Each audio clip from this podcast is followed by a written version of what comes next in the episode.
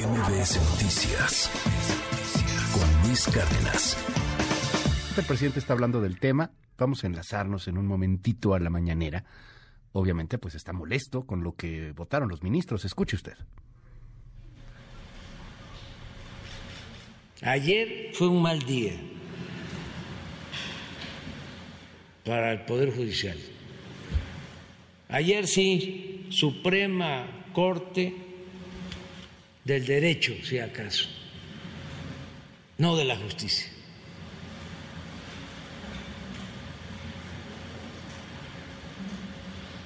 No es posible eso.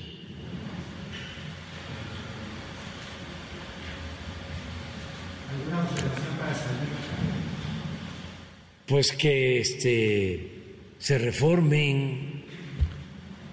Es una vergüenza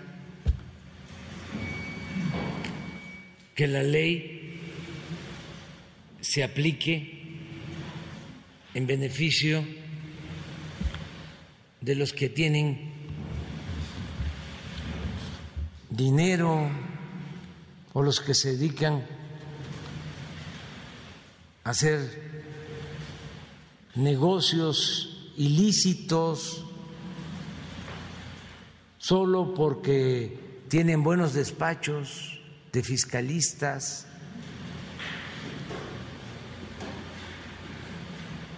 ¿Y el pueblo? ¿Qué significa eso que hicieron? Que de una u otra manera le dan impunidad a los que defraudan la hacienda pública. Y defraudar la hacienda híjole. pública. Lo que pasa es que el presidente tiene su propia visión de la ley. Pues, ¿qué le dijo? Que no le vengan a él con que la ley es la ley. Lo de ayer es un fracaso. Es enterrar la reforma penal fiscal del 2019, que por un error de contabilidad podía meter al bote a gente y la podía tratar como si fuera el Chapo Guzmán. Es inconstitucional, tardó bastante en llegar esto, pero es inconstitucional, no el delito, la prisión preventiva por el delito. Eso es lo que, ni siquiera es que hayan tumbado todo, lo que es inconstitucional, no, ni siquiera es el delito es la prisión preventiva, es que te metan al bote y ya luego averiguan si eras o no eras culpable. Salvador Mejía, tú eres experto en estos temas, te saludo con mucho gusto. ¿Qué opinión te merece lo votado ayer por el ministro Saldívar, por la Corte, lo que está diciendo el presidente? También anda un poco enojado. ¿Cómo estás? Buen día. Buen día. Eh, pues sí, el presidente creo que está haciendo coraje en viernes, Luis, eso no puede ser bueno. Eh, ¿Qué opino? Luis, creo que la ley y que, y que la justicia eh, por encima de la ley puede llegar a ser tan importante que a veces es mejor que no sea explicada por un abogado, que sea explicada en términos simples y llanos. Entonces, déjame hacer un ejercicio. Sí, la prisión preventiva oficiosa, lo único que implica para que el auditorio se meta de fondo, prácticamente al fondo de esto, implica que mientras que la autoridad le hace la, Fiscalía General de la República te acusa y logra acreditar que tú eres un malandro hecho y derecho, te vas a ir a la cárcel. Y te vas a tener que defender desde la cárcel con todas con todo lo que hay en contra tuyo al estar recluido lejos de tu familia, de tu centro de trabajo.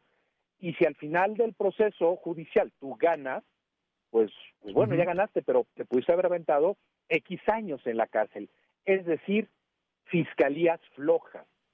Lo único que logra la prisión preventiva oficiosa es transformarse en una herramienta de control político, y perdónenme Luis, pero así lo hemos visto durante eh, muchas presidencias, pero en este sexenio con la eh, famosa reforma penal fiscal que tú mencionabas, que se dio en 2009, gracias a la mayoría de Morena y gracias al senador Armenta, el fiel escudero de quien ahora se está constituyendo como, eh, como pues un paladín, un, un, objetivo de la de la oposición, como lo es el senador Ricardo Monreal, que él empujó desde el Senado toda esta modificación a diversas leyes.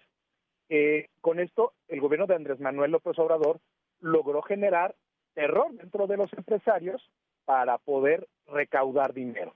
Eh, Eso es la prisión preventiva oficiosa. ¿Qué, qué ocurrió?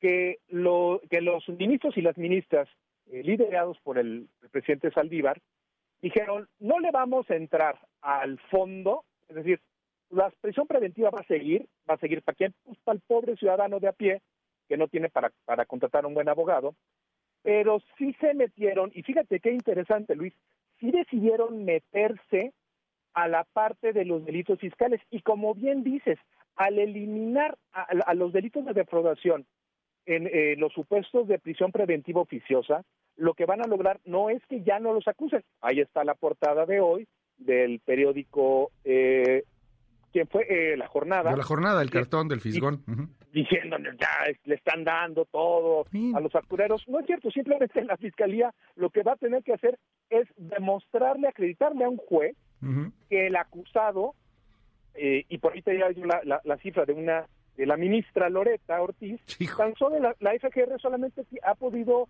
este, meter a, en prisión a 12 personas por delitos de factureros. Ahora la fiscalía, Luis, lo que va a tener que hacer es simple y sencillamente uh -huh. acreditar que sus investigaciones tienen fondo. ¿Qué ocurrió, Luis? De fondo, ¿qué ocurrió? Uh -huh. Yo creo que tal vez y solo tal vez habría que decir que lo que vimos ayer en la Corte puede ser que, que los ministros y las ministras, liderados por Saldívar, uh -huh. nos devolvieron a ti y a mí, a todos los que te escuchan, la posibilidad de volver a defendernos en un tribunal, porque teníamos terror los empresarios con quienes yo llegué a platicar, o mis amigos, mis colegas, claro. abogados, o, o, o, mis amigos contadores y contadoras que platicaban con clientes que tenían algún problema fiscal, estaban aterrorizados porque no iban a poder defenderse. Y esto es entendible, Luis, porque sí, uh -huh. el SAT se portó bastante gandalla, hay que decirlo, no? pero desde la Procuraduría Fiscal de la Federación, eh, en su, eh, que estaba manejada sí. eh, antes por eh, Mister Quiera en orden de aprehensión o línea de captura, eh, se lanzaban auténticos eh, misiles dirigidos a mermar la confianza. Entonces, lo que hacías era, yo no quiero tener problemas y, y, te pago lo que, tú me, lo que tú me digas y no me voy a juicio. Lo que creo que el ministro Saldívar y el resto de los ministros hicieron ayer fue devolvernos a ti, a mí y a todos la posibilidad de que si el SAT dice tú cometiste un delito eh, de carácter fiscal, yo pueda defenderme en tribunales, tal y como lo marca la Constitución, aunque creo, creo que eso al presidente Luis no le, no, le está gustando mucho. Y me preocupa también que se quieran meter los, los ministros pro 4P a decir que, que todo este asunto tiene que ver con el combate al, al, lavado de dinero, al uh -huh. grupo de, eh, cumplir con el grupo de acción financiera internacional. Y eso solamente, Luis, yeah. es una simulación, porque desde el 2019 que lanzaron esta, este andamiaje jurídico, uh -huh. ya lo dijo la ministra Ortiz, solamente hay 12 personas eh, procesadas por la FGR yeah. en la cárcel por, por este tipo de delitos.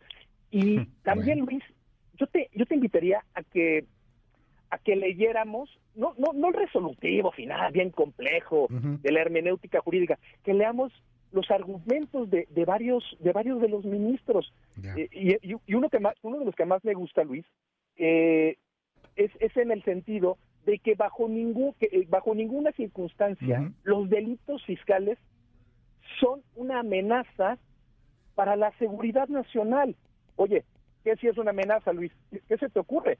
A mí se me ocurre que te maten un general ahorita en Zacatecas. Eso podría ser un problema real o que tengas fosas clandestinas que pululan en todo el territorio o, o que tengas... Que sueltes a Ovidio. Cien mil desaparecidos, exacto, sí, o sea, quizá sí, hay algunas estén, otras que cosas. estén robando gasolina, sí, que quemen camiones, no? que, o sea, hay uh -huh. cosas que auténticamente sí son de seguridad nacional, pero esto al claro. gobierno no le gusta, es más, yo te invito también a que recuerdes que en la primera tanda, de, en la primera discusión que hubo uh -huh. de esto, el famoso subsecretario Mejía Verdeja salió a hacer una, una, de, una defensa eh, absurda, sin sentido, de la prisión preventiva oficiosa.